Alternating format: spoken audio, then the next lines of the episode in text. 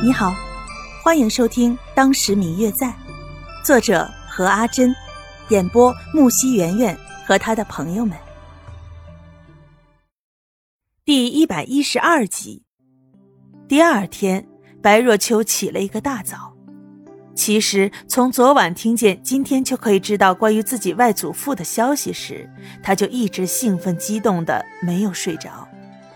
想着之后见面的场景，又怕外祖父会不认自己，就着那些乱七八糟的事情想了大半夜，直到后来才慢慢的睡着。但是天一亮，又兴奋的醒了，激动的在院子里来来回回的走了好几趟。可是直到日上三竿，白若秋一大早就有的兴奋心情就被慢慢的消退了。被理智取代的时候，方玉楠都还没有起来，他不禁有些生气，不停地敲击着桌面，可是却一直没有去催他。奇怪的是，平时起得很早的谢轩，这个时候也一直没有开房门。要是以前，白若秋肯定会以为他很早就出门了。可是今天他起得那么早，没有理由谢轩出门的时候他还不知道的。但是现在，对于白若秋来说，却没有注意到这一点。他整个心思全部都在方玉楠的身上。他昨天说好了，今天要带他去见那几个帮忙打探消息的人的。可是直到现在，方玉楠都还没有反应。当然不可能是出门了，那就是还没有起来。白若秋强忍着心中的怒火，尽量不发泄出来。毕竟今天还要他带自己去见那些人，可是，可是他也太过分了些。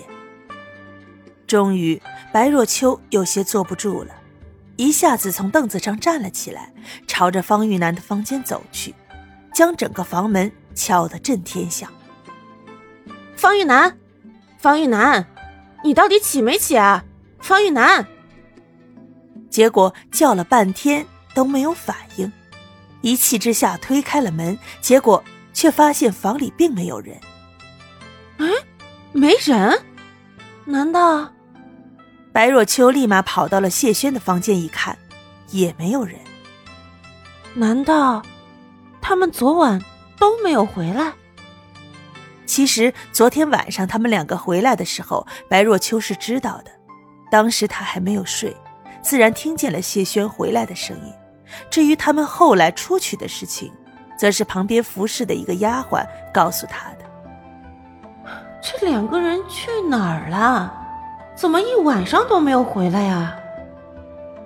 白若秋正在暗暗的思索，想到昨晚方玉楠怪怪的样子，好像有什么要说，但是他最后也没有说什么。难道和谢轩有关？白若秋胡乱的猜测了一番。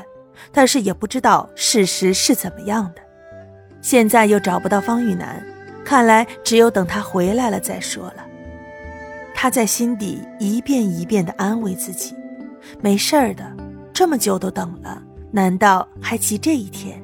没事儿，没事儿。”不知不觉中，竟然趴在桌子上睡着了，也不知道睡了多久。